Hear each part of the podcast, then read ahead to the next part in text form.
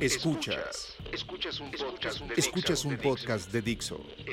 Escuchas el de Prebook con María Isabel Mota.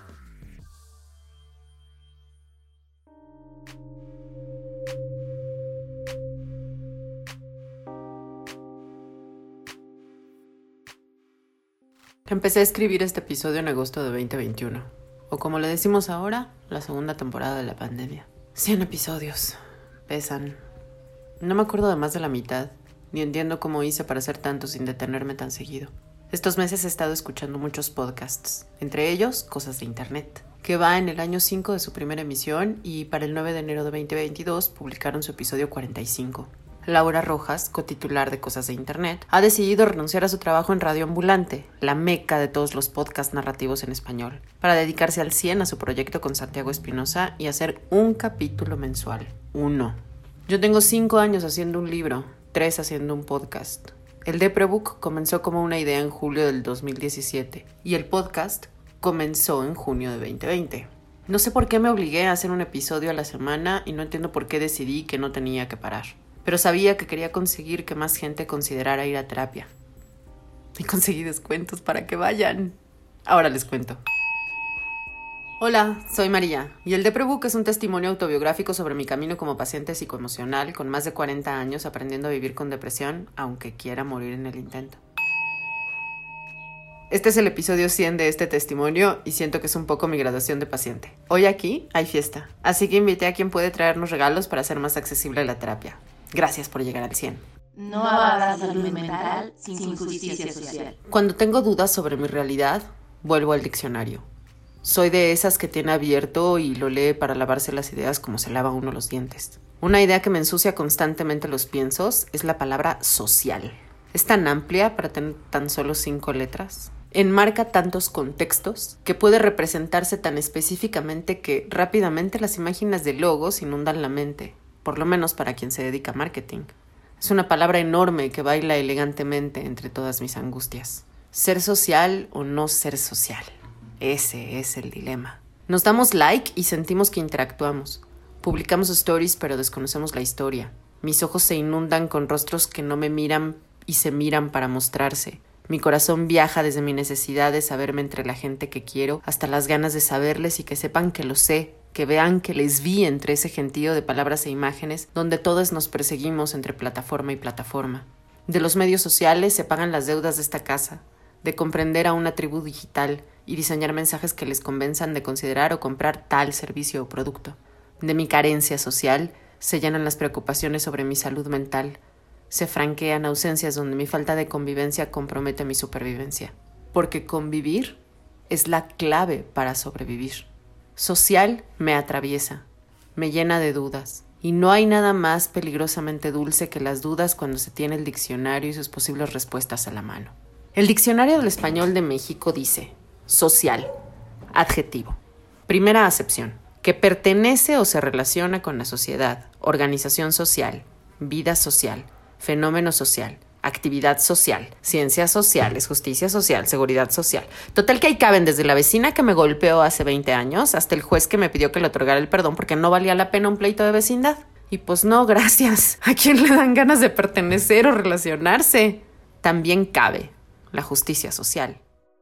No habrá salud mental sin justicia social. Dice Diana Chang, de Achicopaladas, una colectiva que ofrece acompañamiento en crisis emocional y terapia de bajo costo al, bajo el emblema de la sororidad.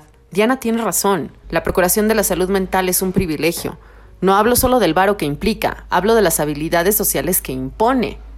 He ido a terapia desde niña, porque no hubo una sola boleta en la primaria que no aclarara que mis habilidades sociales no eran las esperadas o las mínimas requeridas. No he dejado de ir a un consultorio desde entonces, y por haberlo hecho por tantos años hoy puedo privilegiadísimamente autonombrarme como paciente de carrera. Los últimos dos años de esa carrera los he pasado en Te Queremos Escuchar, así que traje a su cofundadora y directora clínica.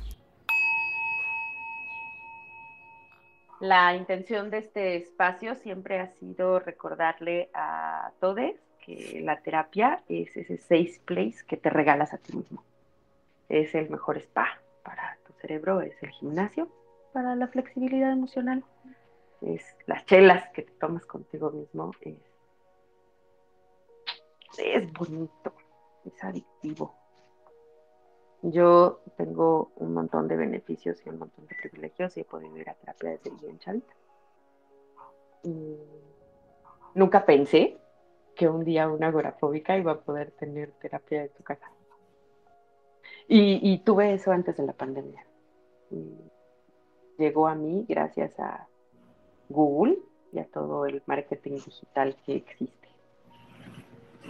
Hace dos años que soy paciente de Gabriela Rangel, quien ha participado de muchas maneras en este espacio, pero además quien me ha guiado para poder seguir haciendo contenido no peligroso en la locura para quienes me escuchan. Y gracias a que ella confía en lo que estoy haciendo aquí, es para un paciente de carrera, una como certificación, ya saben, como me pusieron ahí una bandita de honor.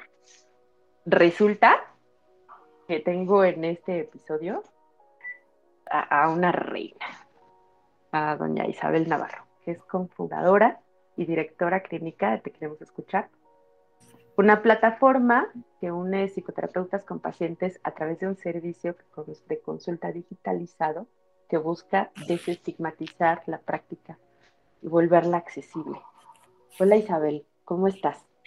Hola María, muy bien, muchas gracias. Encantada de estar contigo, encantada de estar aquí, pues con, todo tu público compartiendo, teniendo esta oportunidad. Estoy muy emocionada. Estoy muy emocionada. Yo también. Quiero que le cuentes a la gente cómo nació Te Queremos Escuchar. Ok. Bueno, voy a, a tratar de dar la versión corta, porque tú sabes que en esto eh, suceden muchísimas cosas cuando uno quiere eh, comenzar pues una startup y, comenzar una nueva idea desde cero, ¿no? Pero bueno, la versión corta es que somos tres cofundadores y los tres cofundadores, cada quien por su lado, eh, pues obviamente los tres somos psicoterapeutas de carrera, ¿no? Con ya pues muchísimos años de experiencia. De hecho, yo soy la menor de los tres y yo ya tengo 40 años, imagínate. Entonces, em, los, los cinco que te llevo, sí, sí, sí me calaron. O sea, los cinco que te llevo, sí, ya sé que somos de dos generaciones diferentes, ya lo sé. Ya lo sé, ya sé que eres mamá, ya dije que eres una reina. Oye, pero fíjate que no me considero para nada millennial. Yo siempre digo que soy generación X 100%, pero bueno, lo que sea que, eso signifique, yo me identifico con la generación X y aquí es más bien pues con quien te identifiques, no el año que naciste, pero bueno. si, si a terapia lo averigua. claro, claro, claro. Entonces, pues cada quien eh, de nosotros tres, psicoterapeutas de carrera, la verdad, eh, que además no nada más psicólogos, sino psicoterapeutas, que eso es muy importante. Hay una diferencia entre solamente ser psicólogo a ser psicoterapeuta. Y, bueno, pues obviamente nos damos cuenta de la gran cantidad de casos de estrés, de la gran cantidad de casos de ansiedad, de depresión, de agorafobias, de eh, trastornos de personalidad, vamos, pues todo lo que existe en la viña del Señor y que además de todo, también nos dimos cuenta que la psicoterapia, pues efectivamente es cara y es hasta cierto punto elitista. ¿Por qué? Porque pues la seguridad social no tiene suficientes psicólogos y no tiene suficientes psiquiatras para brindar todo el servicio que se necesita a toda la población que lo requiere. Y entonces lo que queda es la práctica privada, eh, el especialista a nivel privado que, que cobra y que la verdad, pues sí, sí puede resultar algo caro porque pues es un tratamiento, no con una sesión, ¿no? No como cuando vas con el médico general que te dice, tómese esto durante siete días y si a los siete días se siente bien, ya no regrese conmigo, ¿no? Aquí. Ahí creo que es bien importante entender la diferencia, ¿no? Ya lo dijiste tú con palabras muy, muy claves, psicólogo y psicoterapeuta. Si usted escucha, ha puesto atención en los últimos episodios, o si no, váyase por favor a donde estamos eh, todas nosotras, Hadisha, Valeria, eh, Marcela Robles, hablando de las enormes diferencias entre psicólogos y psicoterapeutas y cómo encontrarlos. Pero resumamos antes que seguir en el tema de las diferencias, pues que un psicólogo estudia y que un, un psicoterapeuta se ensucia las manos, ¿no? Vamos a ponerlo en términos de, anatomista y carnicero, de diagnóstico y de, de, otro, de otra clase de padecimientos que resultan un poco más visibles, ¿no? Como, vaya, te rompes un pie y pues vas a emergencias, emergencias a al traumatólogo, del traumatólogo, ¿no? Porque hay donde, hay un donde se, se identifica tu problema, ¿no? Claro. Cuando vas al psicólogo, es como si fueras al patólogo. Que tiene que averiguar. De la rotura de clavícula que te hiciste después de caerte de la bici, en vez de ir a emergencias, ¿no? Entonces, no, no, no, no cuando uno dice psicólogo, y por favor todos los psicólogos que en terapia, no se encabronen, nadie está diciendo que nadie, ¿no? Pero es muy diferente que te atienda un psicólogo a que te atienda un psicoanalista, a que te atienda un psicoterapeuta, a que te atienda un terapeuta especializado en terapia cognitivo-conductual, o con enfoque gestalt, o con, ¿no? Así es, 100%. Mira, todo lo que acabas de decir, eh, tienes la boca llena de verdad. Ay, gracias, He estudiado mucho siendo paciente. Llevo, llevo más años que tú siendo paciente. sí. Sí. Eh, y, y, fíjate, es, específicamente la psicología, pues sí, trata del estudio del alma, ¿no? Pero, pues bien lo dijiste, una cosa es estudiar el alma, estudiar la psique humana, y otra cosa es ver cómo vas a utilizar eso que estudiaste. Entonces, que lo puedes utilizar en marketing, que lo puedes utilizar en las empresas, ¿no? Están los psicólogos organizacionales, pero bueno, también lo puedes utilizar para brindar terapia y ayudar a sanar. Entonces ahí es donde estamos los psicoterapeutas, que somos psicólogos que nos especializamos en dar terapia, ¿no? También están los terapeutas solitos, que efectivamente tienen sus estudios para brindar terapia, pero que no hicieron la carrera de psicología que también de esos hay bastantes, ¿no? Que son terapeutas, pero no hicieron una carrera de psicología. Entonces, mira, nada más como para cerrar tu pregunta inicial y no desviarme, vimos todo esto, ¿no? Eh, la doctora Diana Cover, el maestro Gerardo Martínez y una servidora, cada quien por su lado de esta gran, gran, gran necesidad que había. Y, y pensamos, es que, o sea, todos deberían de tener la posibilidad de acceder a un servicio de salud mental y además a un servicio de salud mental de calidad y además poder tener esta oportunidad de eh, dar continuidad a su tratamiento y que no te estén dando citas como a veces sucede en el seguro, eh, pues cada mes, ¿no? O cada dos meses, porque... Eh, ojalá, ojalá, porque, a ver, yo soy Fui paciente más de una década del Instituto Nacional Juan Ramón de la Fuente, a quien le debo estar viva. Así, o sea, uno llegó a la Cruz Roja y la Cruz Roja te sacó de la bronca, ¿ok? Y, y, mis consultas bien podían ser cada tres meses y me iba bien, o cada ocho, y como hay rotación de ocho meses, difícilmente me veía el mismo psiquiatra que forzosamente era un R2 que, ¿sabes? el seguimiento psiquiátrico es, era escaso hace cuatro años que yo dejé de ser paciente del Nacional. Sí. No quiero saber cómo estamos ahorita. Bueno, no, sí sé, sí, sé. Ustedes, escuchas, podrán irse a escuchar el, el, episodio con, con, Diana Chang, donde narra su experiencia ahora en triaje, ¿no? En qué significa llegar en crisis hoy al Nacional de Psiquiatría. Claro. Y, cuál es la atención, ¿no? Eh, claro.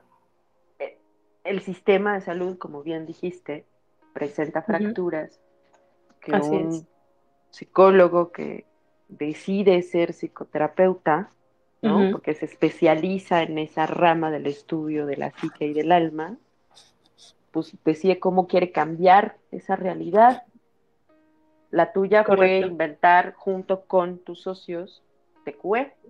Así es. Inventamos TQ. Y el propósito de TQE es, de mi lado de paciente, la transparencia de un currículum bien contado. Es correcto.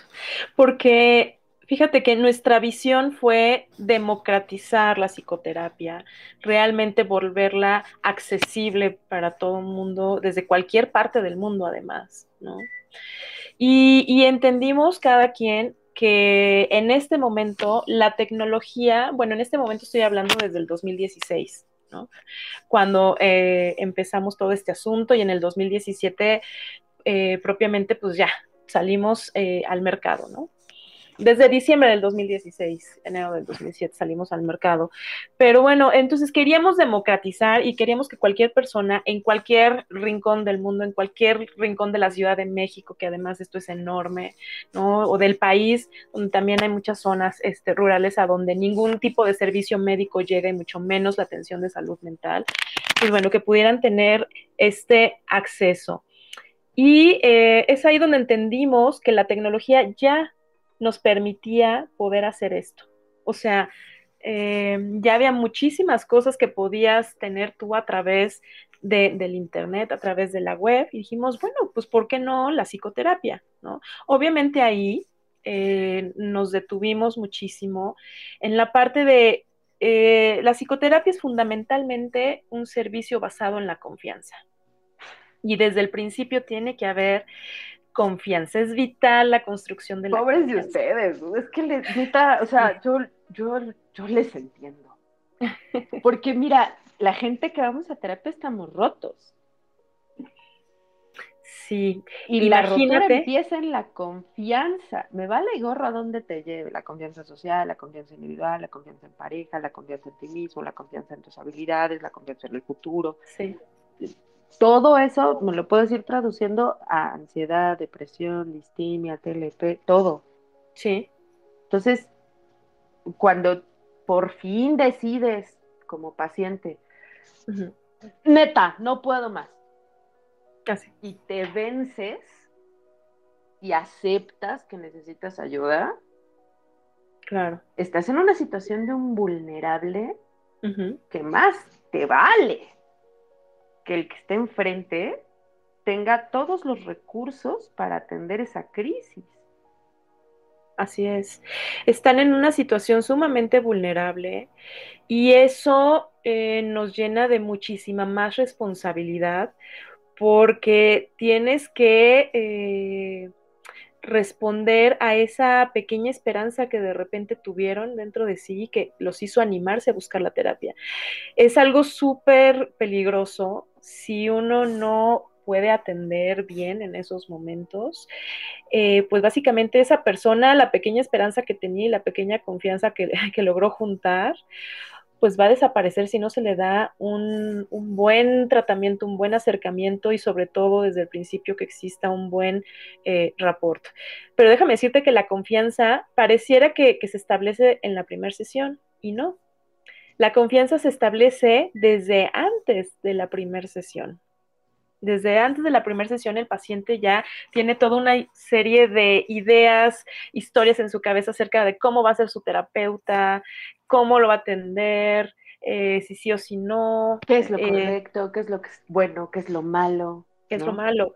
Y curiosamente, eh, dentro de, de, todo eso, eh, se pierde tanto en sus historias acerca de, de cómo será, que a veces no se centra en lo verdaderamente importante, que es eh, aprender a leer un currículum.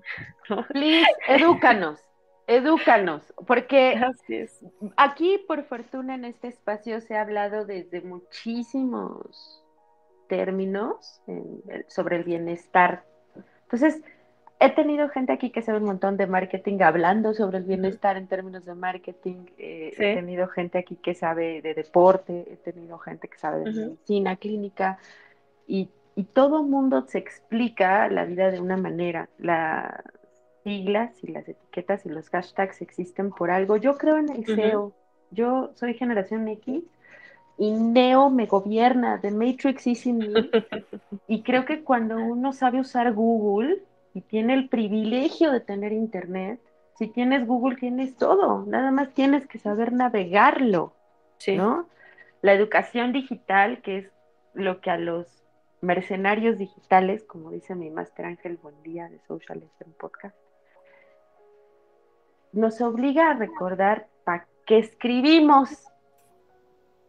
Ahí anda Salazar aclarándole a la gente, ¿no? ¿Cuánto cuesta un community? Muchas gracias por hacerlo, Fra. ¿Cuánto cuesta un Scrum digital? Bueno, un psicoterapeuta es un como ya les platicaba yo hace rato, un médico de emergencia emocional, cuyo, cuya intervención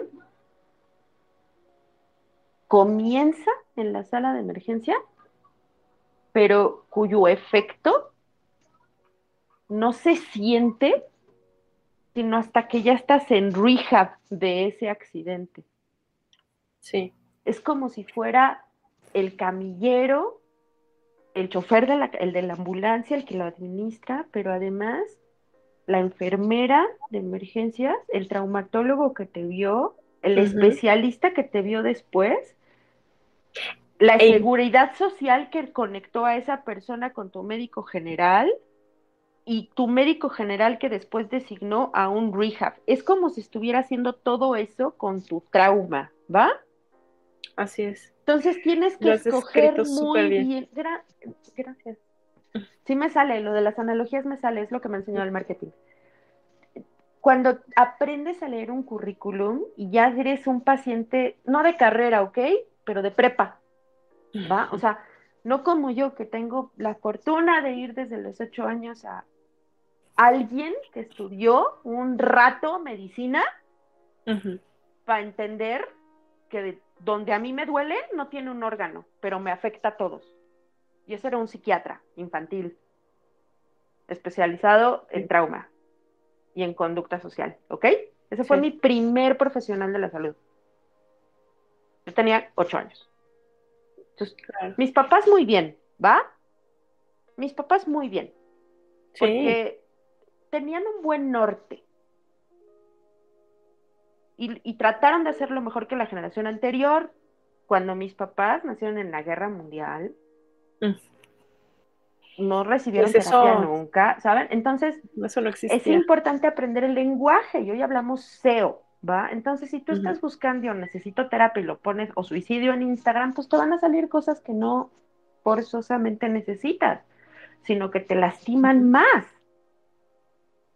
Y yo, por más que tenga este super palancón con mi terapeuta, porque me llevo portando muy bien dos años, y entonces le dije, oye, quiero hablar con la gente TQE, porque a mí me ha funcionado y quiero que consideren no solo a TQE, cualquier maldita opción de terapia, desde las herramientas de saber qué te pasa, ¿no? Entonces, si usted está escuchándonos en este momento, por favor vaya a Google y quiero que busque algo como, no sé, terapia cognitivo-conductual. es como un gran hit, ¿no? O sea, como que ese es un, Google Search Most Wanted cuando ya sabes que quieres terapia, ¿no? Que es la gente a la que pues le podemos llegar con honestidad, ¿no? O sea, yo sé que si tú estás escuchando esto y la terapia no te ha funcionado y no estás buscando terapia, ahorita tú lo que necesitas es tus amigas y, tres chelas y, gritar y llorar, esa es parte de tu proceso. Aquí no te juzga nadie. Y si además necesitas cuatro sesiones del horóscopo, ¿sabes? Fíjate, es que todo eso que dices es importantísimo. Lo primero que nada eh, que, que tienen que saber quien esté buscando un psicólogo es que obviamente le conviene que su psicoterapeuta esté titulado, que tenga cédula profesional. O sea, eso es lo primero, porque si no, no sabes en qué manos vas a caer. Ahora sí que ya no hay nadie que te asegure nada, ¿no? Nadie. Nadie. Y, si usted es, es fan de Doctor Comadre, sabe que puede demandar a un profesional de la salud que no te otorga un buen servicio y sabe cómo hacerlo. Y eso pasa porque hay un marco regulatorio, ¿no? Pues eso quiere decir Así que quien te va a atender te va a agarrar las emociones, tu, caro- tu corazoncito palpitante necesitado de ayuda, vulnerable, Claro. dispuesto a contar todo, y no va a ocupar sus emociones y sus miedos y sus inteligencias a su favor. Claro. Recibió un entrenamiento para controlar eso. Entonces, Así si no es. está titulado de, Si no está titulado de, porque ahí va el segundo punto, ¿no? Su formación académica. Ese es el segundo punto. Su formación académica tiene que ser en psicología clínica, porque hay psicología organizacional, este, vamos, enfocada a otras situaciones, pero bueno, su formación académica debe de estar hacia la psicología clínica. Entonces ya es un psicólogo clínico que está titulado, que tiene su cédula profesional. De ahí te vas a eh, cuánta experiencia tiene, ¿no? Yo sé, yo sé muy bien que para poder ser un buen terapeuta, pues necesitas muchas horas de vuelo, ¿no? muchas horas brindando igual que para ser piloto. Sí. Y obviamente eh, no puedes a- hacerlo, no puedes llegarlo a hacer si no empiezas con tu paciente número uno, ¿no?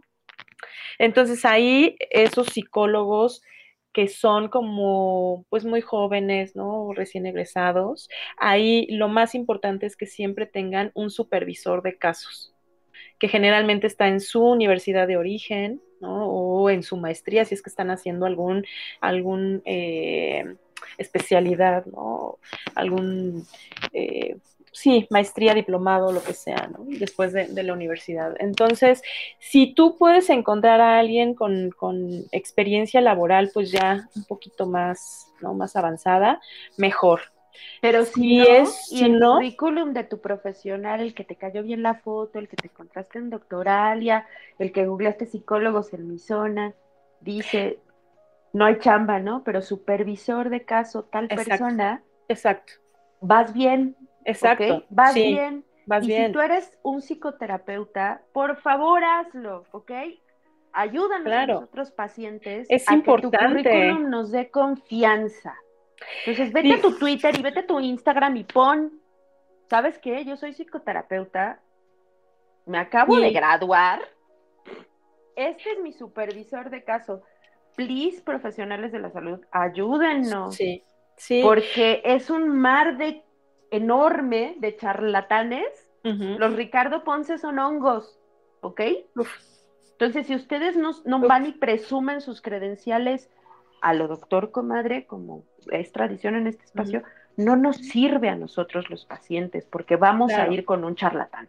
Claro, alguien que se está supervisando, te estoy hablando de que te puedes llegar a supervisar hasta 10 años, imagínate.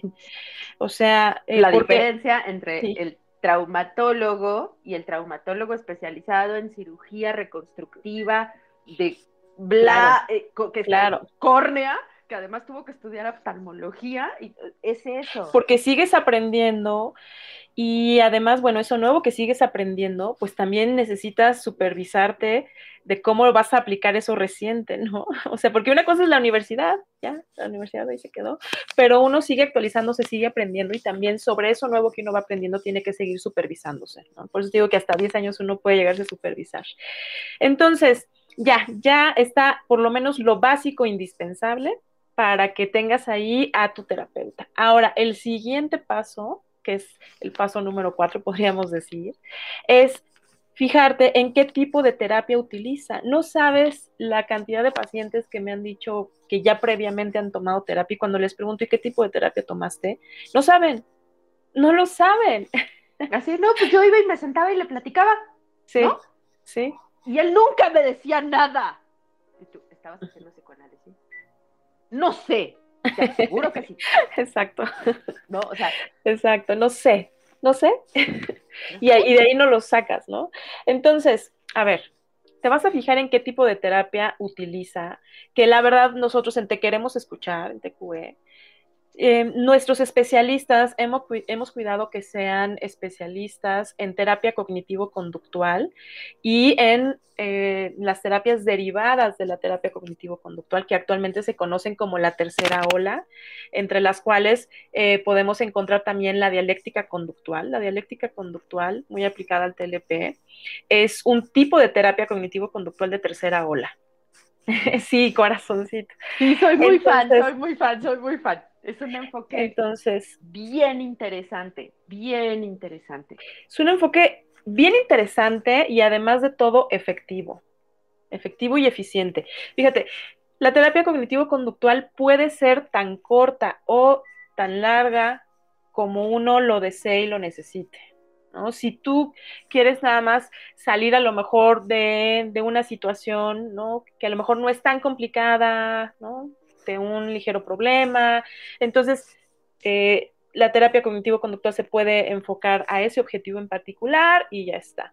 Pero si tú tienes una situación más complicada o además eh, después de, de, haber saltado la crisis, eh, de alguna manera quieres seguir trabajando y fortaleciendo,te porque muchos se quedan ahí nada más en la solución de la crisis, cuando además el trabajo apenas empieza. Hola, cuando somos el país del, del, susto y el bolillo. O sea, acuérdate que entregamos las casas del temblor del 85 en el 2018. No, bueno. ¿No? Entonces no tenemos una cultura del mantenimiento y, el mantenimiento es el autoamor. Sí. ¿No? O sea, sí, sí, sí. no, eh, cuando voy a insistir en la analogía, tú tienes hoy un accidente automovilístico y vas a pagar el precio años. Puede que no te haya roto nada,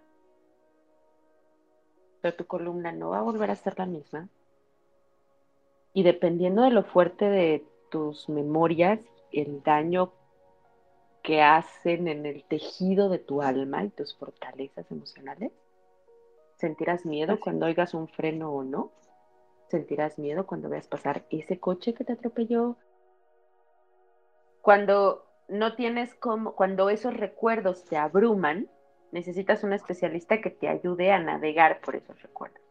Podrán comprender que alguien que ya fue a terapias de los ocho años, porque pues eso es lo que hacía un psiquiatra conmigo a esa edad, jugar conmigo y ver cómo me comportaba y a partir de eso hacer un análisis que lo iba a llevar a tomar otra clase de estudios que iban a determinar si mi cerebro sí o no. O sea, la Sheldon, mi mamá me llevó, ¿no? En ese momento, como la mamá de Sheldon le dijeron, ay, normal, ¿no?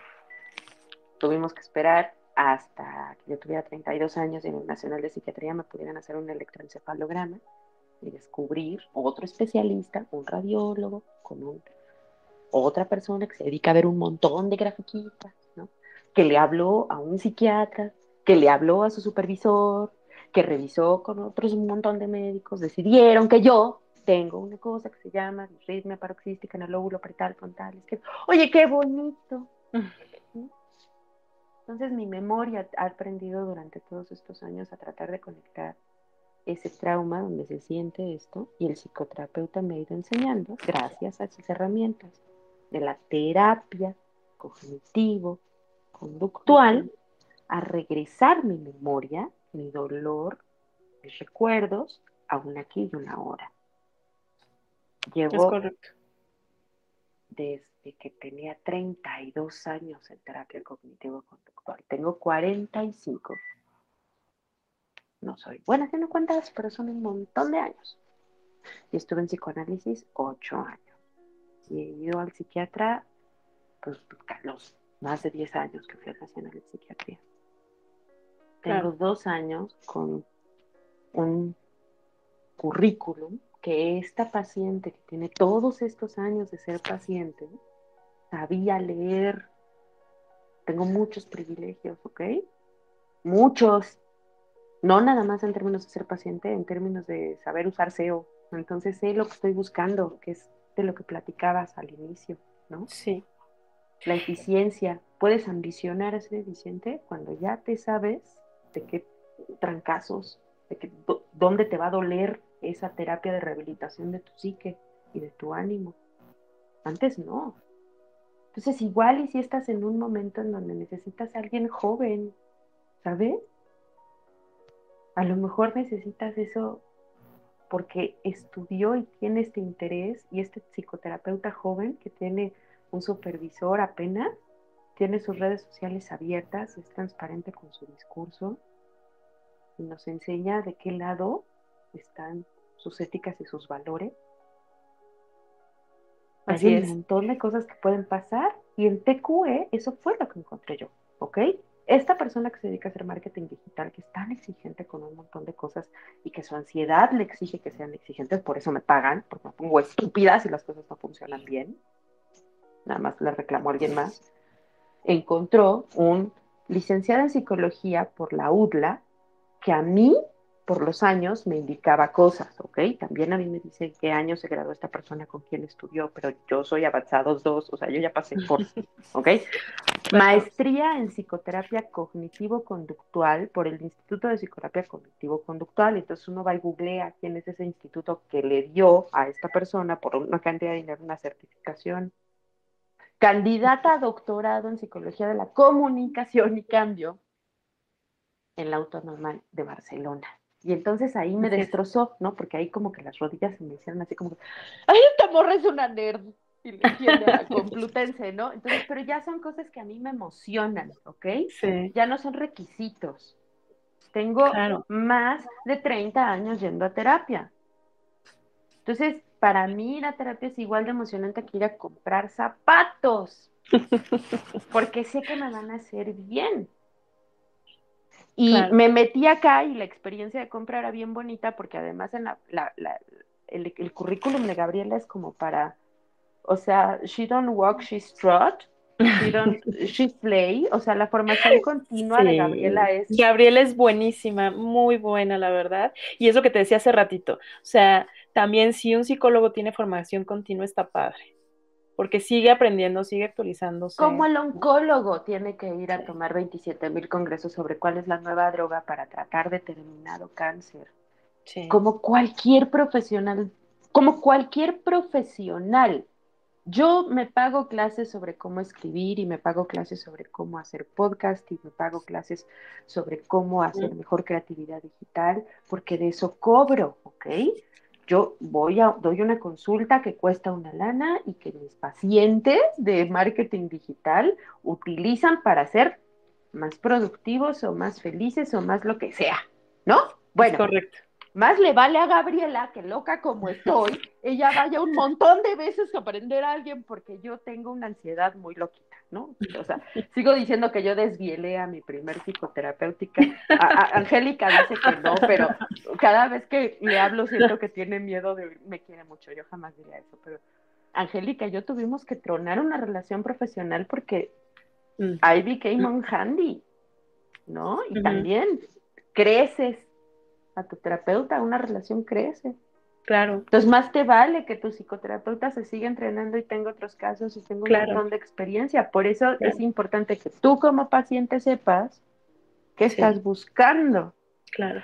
Y fíjate, perdón, ahí nada más, una, eh, un comentario, porque efectivamente la relación va creciendo con tu terapeuta. Y fíjate, una frase que me decía mi hermana, sobre su psicoterapeuta, es que su psicoterapeuta le, le caía muy bien, ¿no? Coincidían mucho en muchísimas cosas. Y que ella de repente pensaba en volver la relación, en lugar de, de, ser especialista y paciente, pues que fueran amigos. Pero después lo pensó mejor y dijo, es que no, o sea, yo me voy a beneficiar muchísimo más de él si lo sigo eh, pues preservando como mi psicoterapeuta, que sí lo vuelvo mi amigo, ¿no? Y ahí es más bien cada quien tendrá que eh, decidir, cada quien tendrá que decidir, ¿no? Nosotros los pacientes de TLP sabemos lo que es vivir sin ellos. Por eso cuando vas a terapia y aprendes a ponerte límites, como cuando eres un Mustang y luego te pusieron gobernador y ya no puedes correr a más de 500 kilómetros por hora, aprendes lo importante que es. Y los límites, creo, son ese espacio. Por eso la terapia tiene 45 minutos y ahí le paras, ¿no? O sea, por eso Así los es. psicoterapeutas aprenden, como Gabriela, a que la comunicación, que eso es algo que es vital para mí, es el punto de quiebre en la locura. Yo siempre digo que la locura se contagia con las palabras. Y por eso los charlatanes son el foco de contagio de los traumas más grandes. Los Ricardo Ponce, los, Sí, los abusadores de la necesidad de bienestar emocional, es tienen correcto. labia. Los narcisistas tienen labia. Los polígamos tienen labia. Sí, Los mentirosos tienen labia. Los violentos tienen labia. La locura se transmite si tú no sabes escoger prudente, amorosa y empáticamente tus palabras. Para alguien que creció leyendo y rodeada de gente violenta y amorosa que comía de escribir, se ha vuelto misión de vida que lo que yo diga no lastime. Los psicoterapeutas que me han acompañado se han convertido en mis mejores supervisores en mi necesidad de comunicar. Cuando yo vi que Gabriela que no es candidata, porque yo tengo un sobrino que pasó por ahí, sé lo que cuesta conseguir un doctorado, ¿ok? O sea, a mí no me viene a contar yo no creo en Hertz Manero, ¿ok? En esta casa se cree en Joseph Campbell en el método científico. Yo sé lo que le está costando a Gabriela Rangel ser candidata a un doctorado en psicología de la comunicación y cambio. Está hecha a mi medida. Es una morra más joven que yo que habla como yo necesito que hable. La, ser paciente es una responsabilidad y es lo 100%. que he querido comunicar en estos ¡Ah! casi 100 episodios del podcast. No tienen idea de lo que para una persona con distimia eso significa. Creo que los psicoterapeutas sí lo entienden y por eso me, me aplauden y me apoyan tanto, tantas personas profesionales de la salud. Un distímico lograr algo es como, no sabe, no sabe, neta, nos cuesta un montón. Y, y estoy muy orgullosa. Y quisiera agradecerte un montón el tiempo que me has dedicado para explicarle a la audiencia Al cómo tu misión de vida se ha convertido en un gran servicio del que soy testigo, ha salvado a muchos y ha orientado a otros.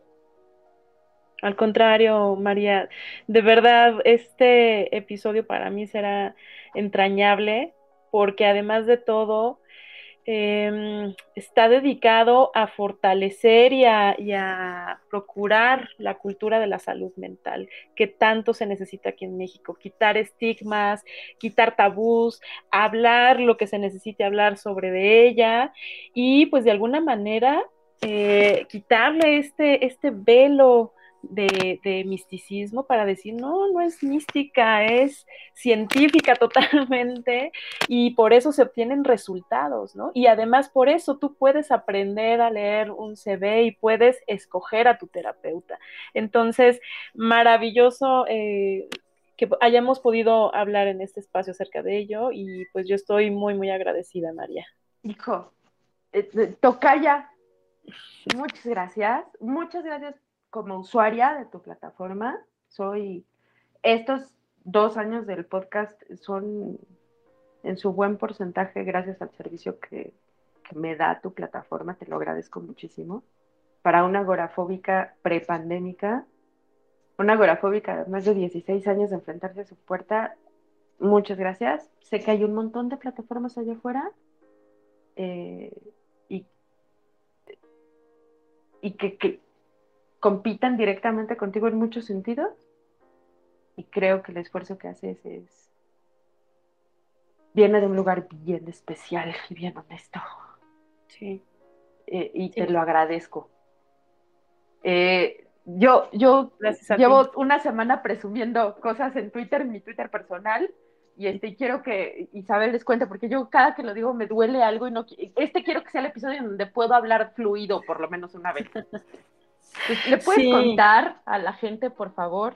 Claro, pues fíjate, como, como te dije al principio, nosotros queremos realmente democratizar la terapia y que realmente pues pueda llegar a ser accesible para todos. Entonces, tenemos para todo tu, público una pequeña sorpresita que es em, que con un código especial, ¿no? Y además conmemorativo por los 100 episodios del de Prebook, eh, si ustedes se registran en nuestra plataforma de tequeremosescuchar.com y al momento de estarse registrando, ustedes colocan el código EDB100, repito, EDB100, entonces ustedes van a poder tener un 25% de descuento en absolutamente todas, todas, todas sus sesiones, todo su tratamiento.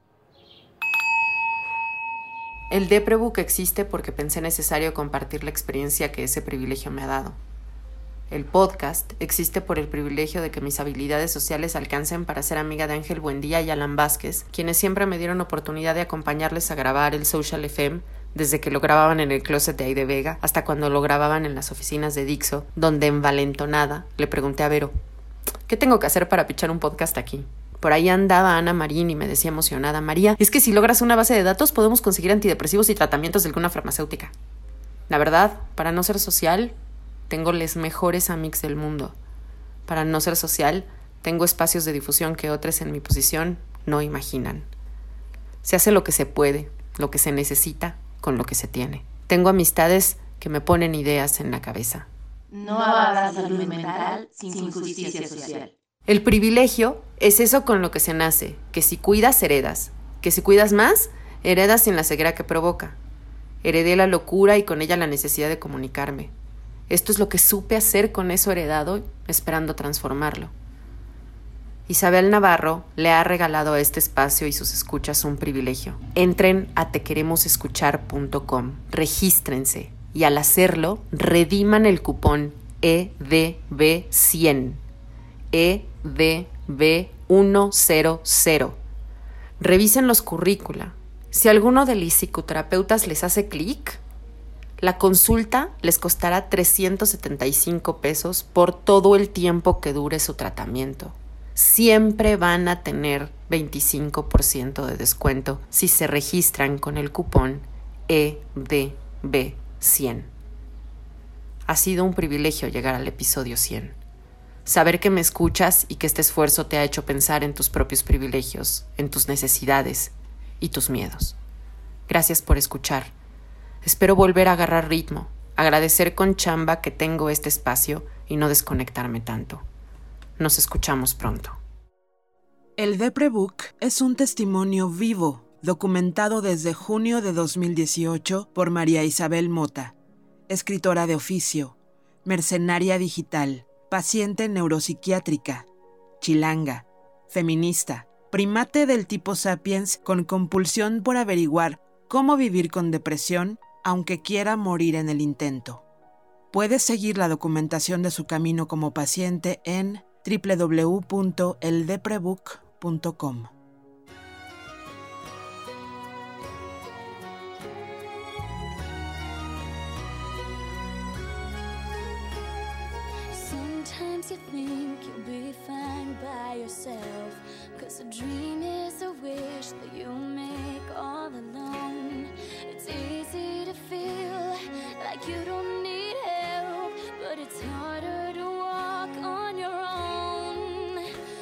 wild dream